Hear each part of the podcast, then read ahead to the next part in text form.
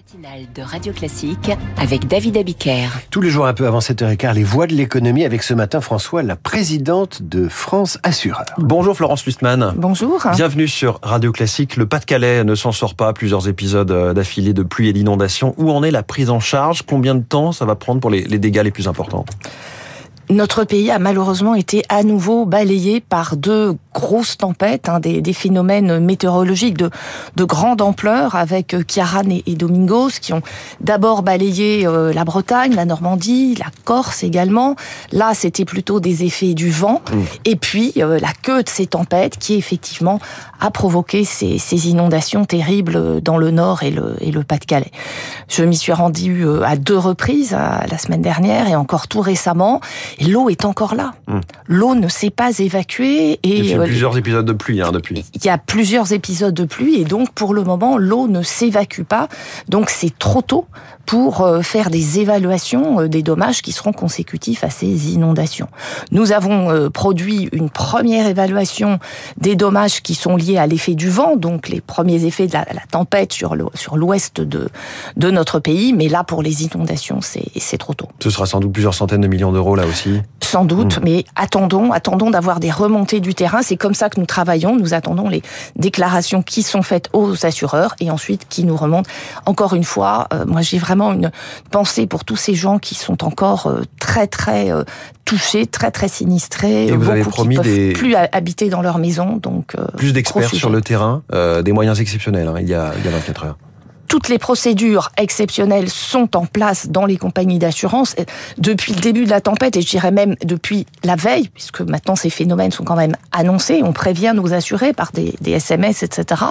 Et effectivement, comme à chaque fois, on sait, il y a un certain nombre de sujets à régler, au rang desquels vous venez de le dire, la disponibilité des experts. Mmh. Je rappelle que les experts sont indépendants, donc nous leur avons demandé, et ils l'ont dit devant euh, le ministre Bruno Le Maire euh, dans le Nord tout récemment. Donc effectivement, ils vont mobiliser des experts de tout le territoire pour pouvoir passer et faire une première évaluation des sinistres. Et puis, on met en place aussi des procédures beaucoup plus rapides pour procéder à des expertises par tout moyen, en particulier sur la base de photos, sur la base de vidéos, quand c'est possible. Alors en Bretagne, après la tempête Kiaran, le régime de catastrophe naturelle n'a pas été déclenché. Les tempêtes ne rentrent pas dans ce régime. C'est donc normal, mais la décision est pour autant mal comprise. Alors ça n'est pas une décision. Oui, précisément. L'annonce, précisément, cas, ça n'est pas une décision. Et je dirais que c'est même encore plus simple, puisque les tempêtes, c'est-à-dire l'effet du vent, les, les toitures qui s'envolent, pour faire court, eh bien c'est directement couvert dans votre contrat de multirisque habitation. Donc c'est plus simple. Il n'y a pas besoin d'attendre un arrêté de catastrophe naturelle. Les gens sont couverts automatiquement pour autant, par leur le, contrat le de multirisque habitation. semble vouloir que les tempêtes y soient intégrées à ce régime de catastrophe naturelle. Qu'est-ce que ça changerait?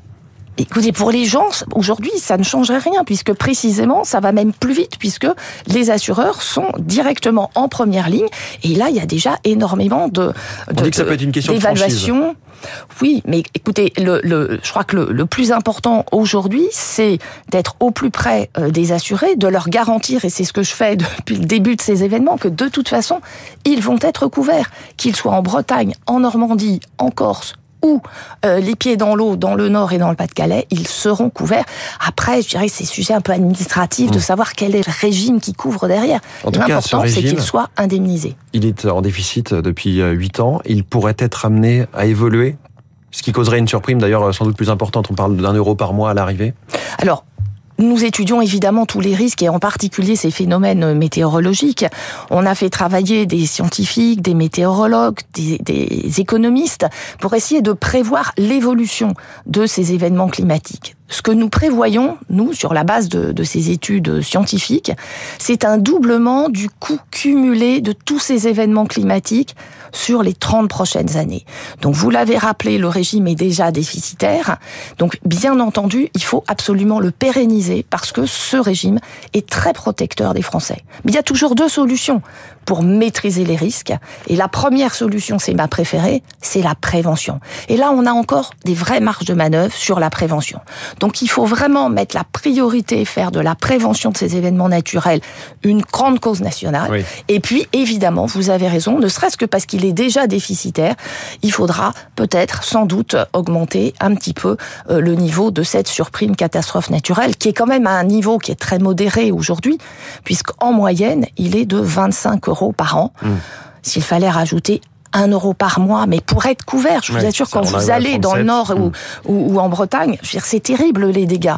Donc euh, je crois que ça vaut le coup et le plus important, c'est de le pérenniser. Est-ce que tout est toujours assurable? Notamment, est-ce que toutes les maisons en France sur le territoire sont toujours assurables et vont le rester dans les 10, 30 euh, prochaines années? Aujourd'hui, c'est le cas. Les assureurs sont là. Mais précisément, il faut se lancer dans des grandes campagnes de prévention pour que ça continue à être le cas dans le futur. En tout cas, c'est notre objectif à nous assureurs parce qu'on entend à la fois des particuliers, mais aussi, euh, là, cette semaine, au Salon des, maires de France, certains maires se plaindre de ne plus pouvoir être assurés, ou alors dans des conditions qu'ils jugent exorbitantes en termes de tarifs, notamment à la suite des émeutes de l'été dernier. Qu'en est-il? Alors, L'assurance des collectivités locales euh, est un type d'assurance très très particulier, avec des règles spécifiques euh, d'appel d'offres euh, qui s'appliquent. Par exemple, les assureurs qui assurent les collectivités locales me disaient on ne peut pas toujours visiter, voyez, les biens qu'on doit assurer, donc c'est très compliqué. Par ailleurs, effectivement, les émeutes en sont une illustration, mais les événements naturels également. Il y a une mission qui est en cours et qui a été lancée pour vraiment regarder le, le sujet dans son entièreté. Il faut trouver une solution, mais il faut vraiment traiter tous les sujets qui sont liés à ce sujet de l'assurabilité des collectivités. En tout cas, vous n'avez pas l'impression d'abandonner les maires? Non, on ne les abandonne pas.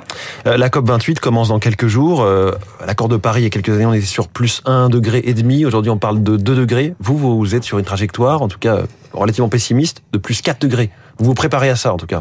Alors, l'étude que j'ai citée tout à l'heure, c'est-à-dire le doublement euh, du, du, du, coût cumulé des événements naturels sur les 30 prochaines années, part effectivement euh, d'une hypothèse de plus 4 degrés. C'était, euh, on a fait cette étude il y a deux ans et c'était ce que, ce que les experts nous ont, nous ont recommandé. Ça veut dire que ça va un peu plus vite que ce qu'on se dit au niveau des grandes négociations politiques internationales, quoi encore une fois, le plus important, c'est la prévention. C'est comme ça qu'on va pouvoir maîtriser, ou en tout cas limiter l'impact de ces phénomènes euh, naturels qu'on vit tous les jours euh, en France, dans notre pays, mais qui sont évidemment présents sur, euh, sur toute la planète avec des conséquences absolument dramatiques pour les populations. Et la prévention, les communes ne sont pas toutes équipées justement?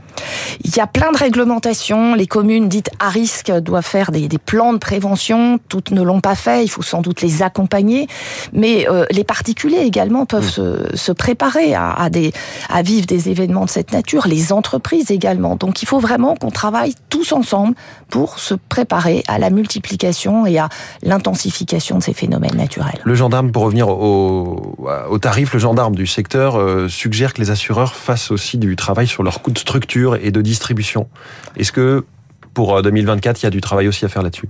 Alors, l'essentiel de ce que vous payez à l'assureur, c'est le coût du risque. À plus de 80%, c'est le coût du risque. Et donc, évidemment, quand le risque augmente, il y a quand même une tendance à l'augmentation.